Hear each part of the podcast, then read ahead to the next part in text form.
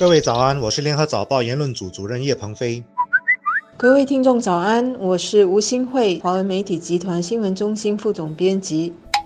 新一届的官委议员下个月就开放申请了。本地的网红夏雪表示有意竞逐席位。这则消息让我们重新思考官委议员制度所存在的问题。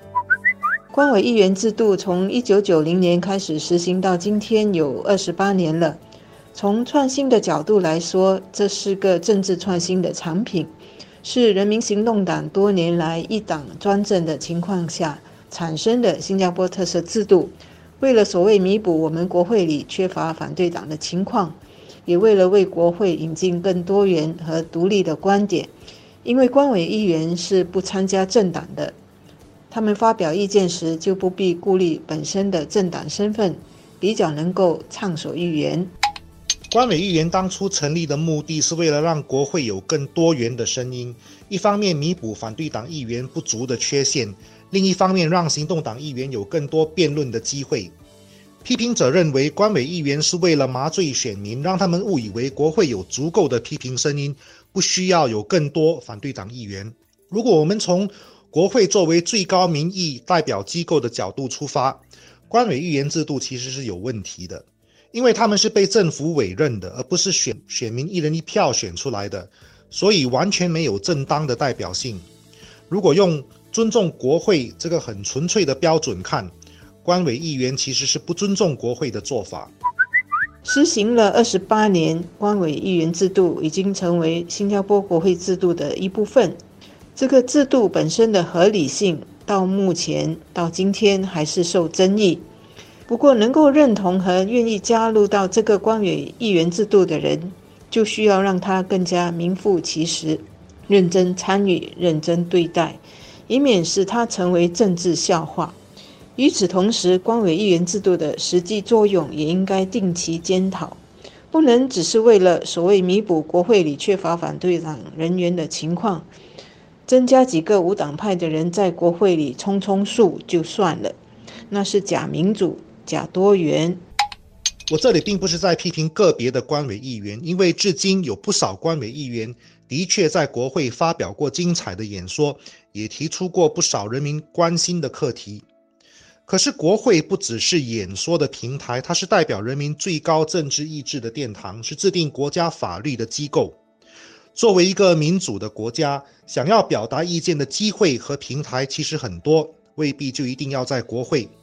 特别是在互联网的时代，就好像下雪，它的社会影响力就来自于网络，不必再到国会锦上添花。如果他不只是想在国会表达意见，那就应该正式参选，获取选民的正式委托。新加坡政治还是比较严肃的，新加坡人对从政的人要求也比较高，无论是代表执政党或反对党。都必须真心诚意为人为社会服务。新加坡国会也是个比较严肃辩论政策和法案的地方。即使官委议员不是经过选举产生的，从提名到遴选，整个过程都有一定的程序，马虎不得。至于官委议员让行动党议员有更多磨练辩论技巧的机会。这个理由，我觉得是属于执政党本身的利益，不一定代表国家的利益，不能混为一谈。行动党议员有多少在国会辩论的机会，取决于国会有多少的反对党议员，或者有多少会辩论的反对党议员。而国会有多少反对党议员，是全体选民的集体决定。官委议员的人选人数，主要是由执政党来决定的。这本身恐怕就违背了主权在民的民主精神，所以官委议员制度只是把国会当作发言的场所，反而掩盖了它代表人民意志的象征。有好的意见不一定就要用官委议员的身份表达，可以像夏雪那样在网上建立自己的粉丝群。如果真的是有料，自然就会产生影响力。国会作为立法的殿堂，还是应该由获得选民正式委托的代表。担任议员就好。官委议员也不是民选的，虽然不必接见选民，也不必向选民交代，但是既然是受委和受推荐进入国会的殿堂，这张国会的入门票就不能随便糟蹋和浪费。在参加国家政策的法案辩论时，还是需要做好功课，也要接地气，实际多听多了解当下的热门议题和社会的关注。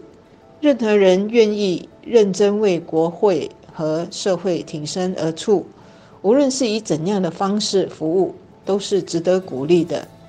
但是，任何制度的成功和意义，还是成事在人。官委议员制度也一样，即使它并不完美。